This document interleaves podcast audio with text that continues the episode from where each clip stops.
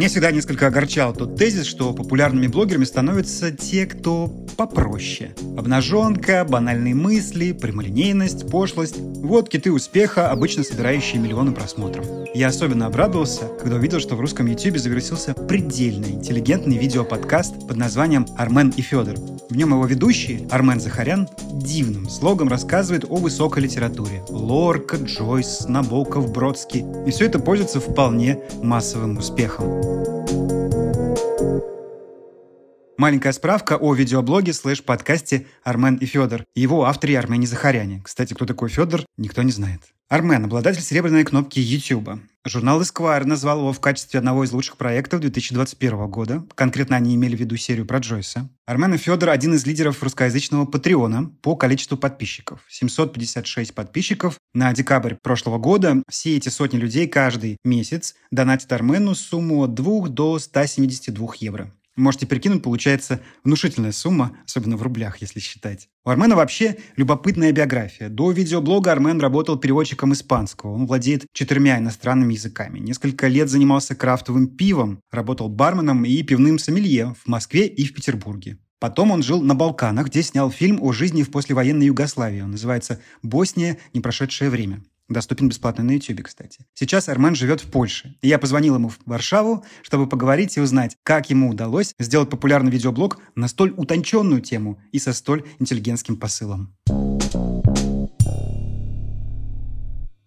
Здравствуйте, уважаемые слушатели подкаста. Сегодня в гостях блогерского сезона Армен Захарян, один из авторов блогерского проекта и подкастерского, и какого только нет Армен и Федор. Армен, спасибо, что пришли. Здравствуйте, спасибо, что позвали. Но вообще, ваша история, она же в том числе и показатель того, как может работать упорство. Мне можно сказать, да, что у вас еще, конечно же, и талант, безусловно, неприкрытый, но все-таки каково это практически писать в стол? Вы выкладывали свои видео, и, наверное, они набирали, там, я не знаю, что по 100, 200, 300 просмотров, и так продолжалось чуть ли не несколько лет. Я правильно понимаю? Да, но 300 просмотров это было весьма успешно, надо сказать, для моих видео. Скажем так, когда я работал над каналом каналом активно уже около полутора лет, из которых я выкладывался полгода, и еще год я предварительно думал об этом проекте, начинал писать сценарии, думал, какие можно делать выпуски и какие темы могли бы быть мне интересны прежде всего, в каких направлениях я хочу двигаться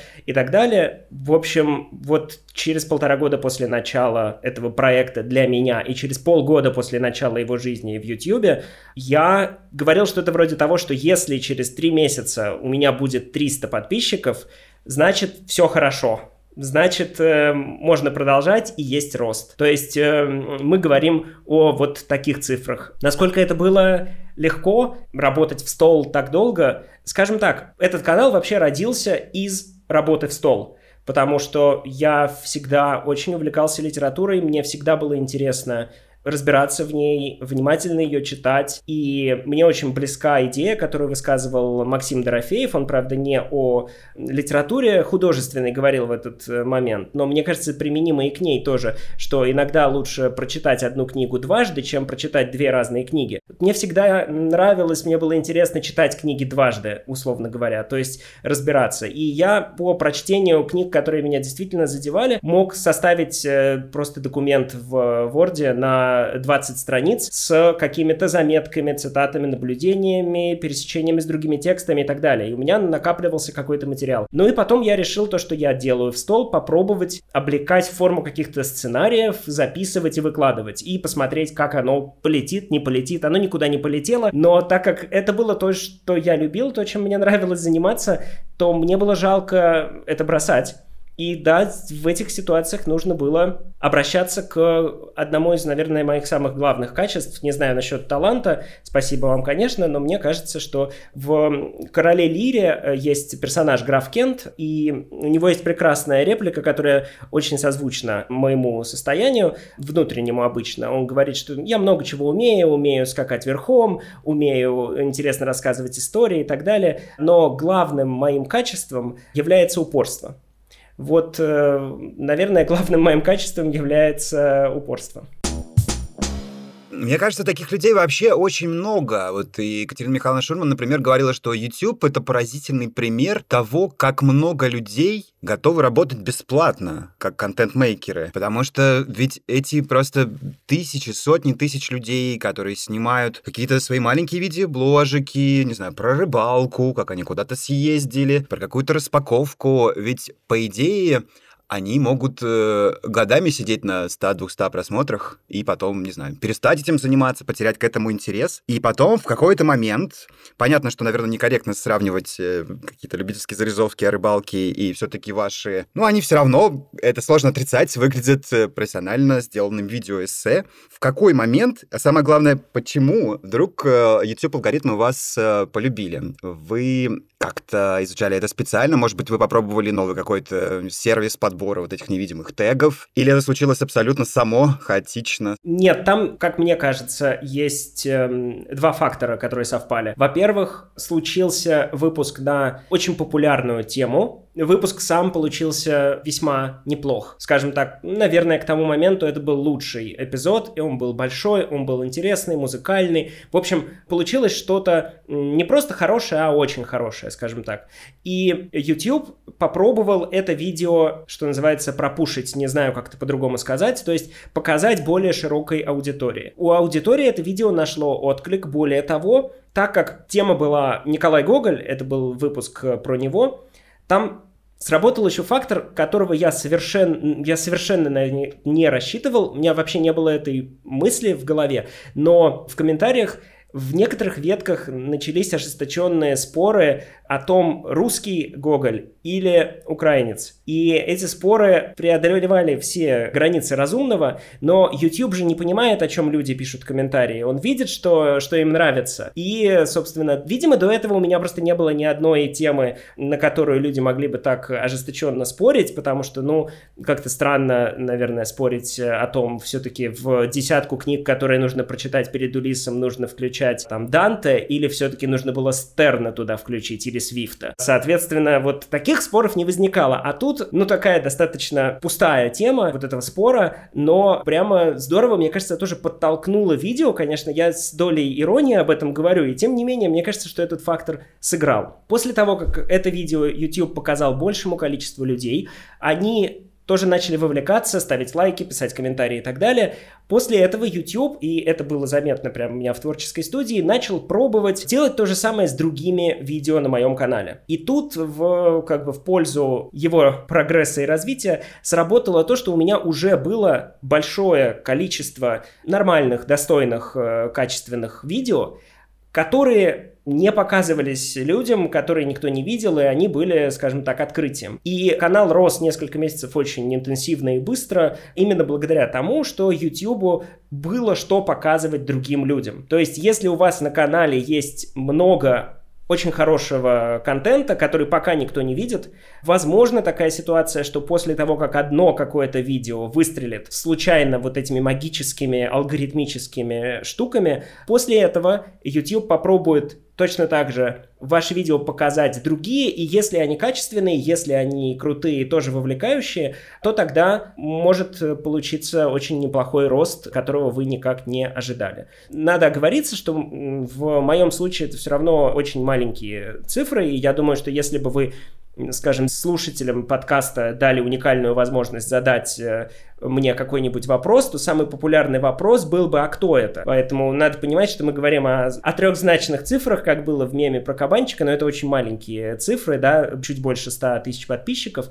И тем не менее, за несколько месяцев канал вырос больше, чем в 10 раз. То есть с 7 тысяч подписчиков до 90 экстенсивно просто разом. Получается, что у YouTube алгоритма логика вот этого, если есть один хит, то покажем все остальное. Я на самом деле вспомнил, что у музыкантов так бывает и без всяких алгоритмов. Например, у Билли Айлиш был Bad Guy, получается, ваш ролик про Гоголя — это ваш Bad Guy, и зацепом у нее, получается, стал популярным предыдущий альбом, который вышел, был никому особо неизвестен, никем не слушался, он тут же стал платином за счет одного флагмана. Вот да, очень похожая история. То есть, например, видео о переводах Селлинджера на русский язык, у него было, по-моему, 5000 просмотров к тому моменту, когда завирусился ролик про Гоголя. А сейчас у него, по-моему, 150 тысяч просмотров. То есть это все равно очень маленькие цифры, в который раз оговариваюсь. Не имею в виду, что они какие-то супер большие, но все равно 5000 и 150 тысяч, разница очень большая. И все эти просмотры набрались больше, чем через год после того, как видео было опубликовано. Как тот самый альбом Билли Алиш. Ну, почти. Я хочу сказать, что мое знакомство с вами, безусловно, конечно же, началось именно с этого ролика. Мне во время карантинного зум-созвона мои друзья из Киева сказали, «А, Паша, ты слышал? Армен и Федор! Гоголь, скорее, срочно смотри. И они просто уши прожали. Я, кстати, первые раза два отбился, перевел какую-то другую тему. Потом на третий раз они все-таки меня уговорили посмотреть. Конечно же, это был именно этот ролик. Ну и да, кстати, обратите внимание, что это был украинский трафик. Они, на самом деле, очень любят смотреть русскоязычный YouTube, потому что это русскоязычная страна, как ни крути. Ну и, конечно, да, Гоголь, что там, борщ, Крым, наш, не наш. Конечно, здесь тоже немножко подбавило, хотя вы, по-моему, даже близко в эту сторону не шли. У вас абсолютно не политичные, а политичные истории и абсолютно вечные. Боже, храни алгоритмы YouTube, делайте как, так, как нам надо. Потому что, по идее, ваш контент можно катать, ну, просто вечно. Мне кажется, можно показывать, не знаю, нашим внукам, и все будет вполне актуально все еще. Возможно, именно из-за того, что я, в общем, жил жизнью весьма, скажем так, космополитичной, будучи этническим армянином, рос в Москве, потом жил на Балканах и очень интегрировался в эту культуру, учил язык, и действительно у меня не было мысли о том, что эта тема может вызывать такие ожесточенные споры, что обсуждение этого предмета может быть так интересно.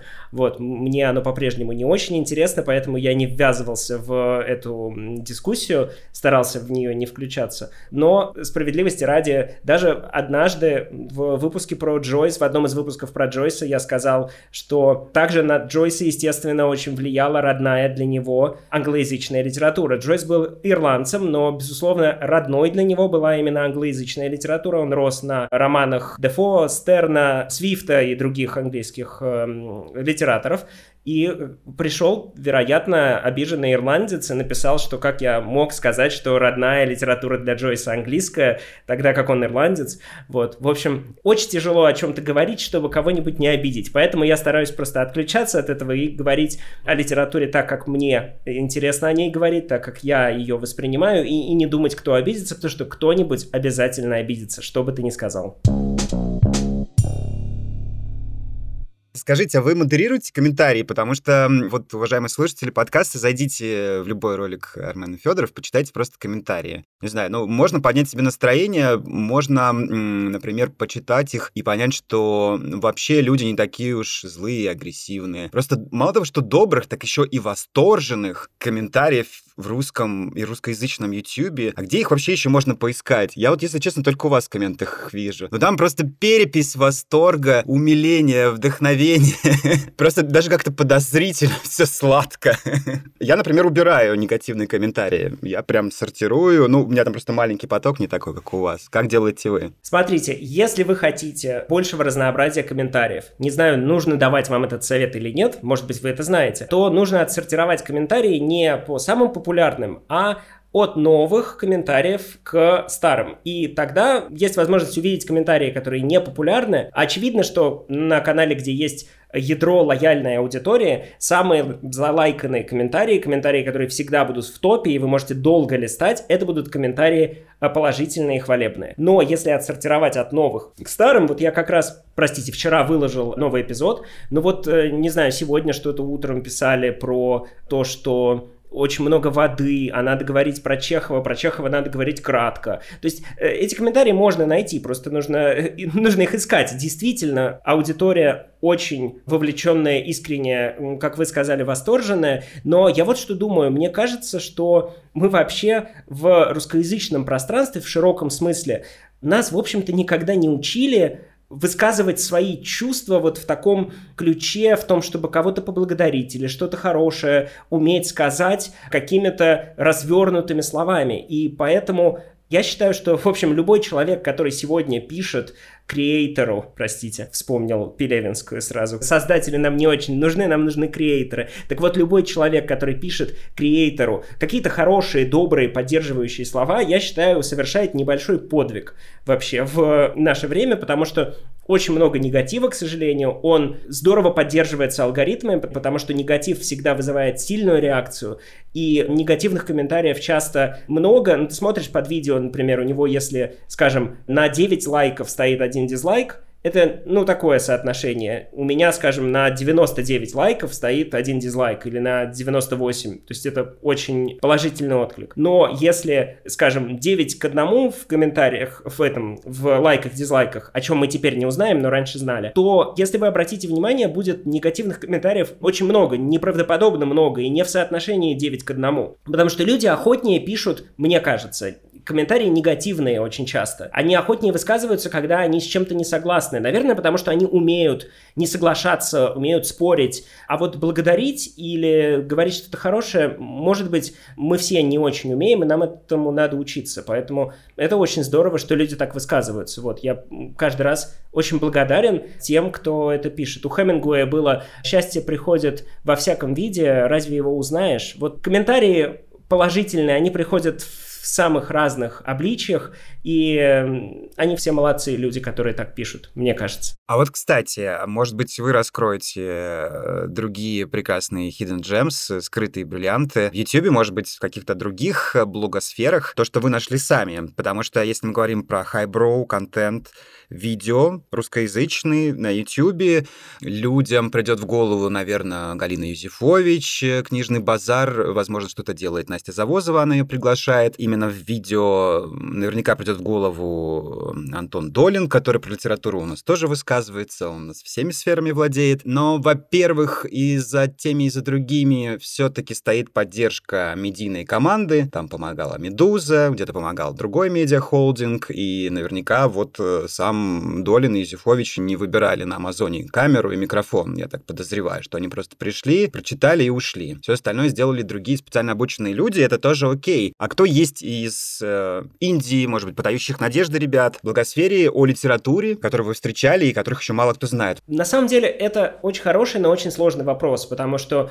мои вкусы очень специфичны, цитируя весьма знаменитый мем, так как я довольно много стараюсь э, учиться и уделять свободное время тому, чтобы пойти на еще какой-нибудь курс, и все это как-нибудь связано должно быть с литературой и литературоведением, я на YouTube стараюсь отдыхать от литературы. И почти ничего не смотрю, потому что у меня не так много остается времени на отдых, и, скажем, я «Игру престолов» досмотрел только в прошлом году. Вот настолько медленно до меня доходит. Недавно попросили поучаствовать в выпуске одного новогоднего подкаста и рассказать, какие книги 2021 года я бы рекомендовал. На что я совершенно честно ответил, что я не читал ни одной книги 2021 года. Потому что у меня совершенно другая сфера интересов, и мое основное сейчас беспокойство заключается в том, что я недавно переехал в Польшу, очень интенсивно учу польский язык, и у меня не остается времени на то, чтобы довести до необходимого уровня древнегреческий и, наконец-то, сделать выпуск о сравнении переводов э, Илиады и Одиссеи с древнегреческого на русский. Мне тяжело говорить на эту тему. Есть много хороших коллег, крутых, у которых маленькие небольшие каналы и так далее. Я периодически у себя в телеграм-канале, в телеграм-канале Армен и Федор рассказываю о них. Но я сходу боюсь перечислять, потому что обязательно кого-нибудь забуду, а говорить какие-то банальности из серии того, что я люблю на YouTube иногда посмотреть канал э, Екатерины Михайловны Шульман, которую вы упомянули. Об этом даже говорить как-то странно, потому что ничего нового я не открою открою, наверное, вашей аудитории. Так что как-то вот так мне пришлось уйти от ответа на этот вопрос. Но не потому, что я э, не хочу о ком-то рассказать, а потому что боюсь, что просто у меня не получится. Ну, раз вы уже рассказали, в телеграм-канале, ребята, оставили ссылочку в описании, телеграм-канал Армен Федором, там не одно и то же, не то же самое, что в YouTube, там тексты преимущественно, и да, там можно почитать, например, эту подборку. На этом все. Над эпизодом работали автор-ведущий Павел Гуров, редактор подкаста Иван Геннадьев, композитор Павел Поляков, монтаж звуковое оформление Максим Сергеев, студия Толк. Спасибо всем, кто поддерживает подкаст Гуров Digital на Патреоне.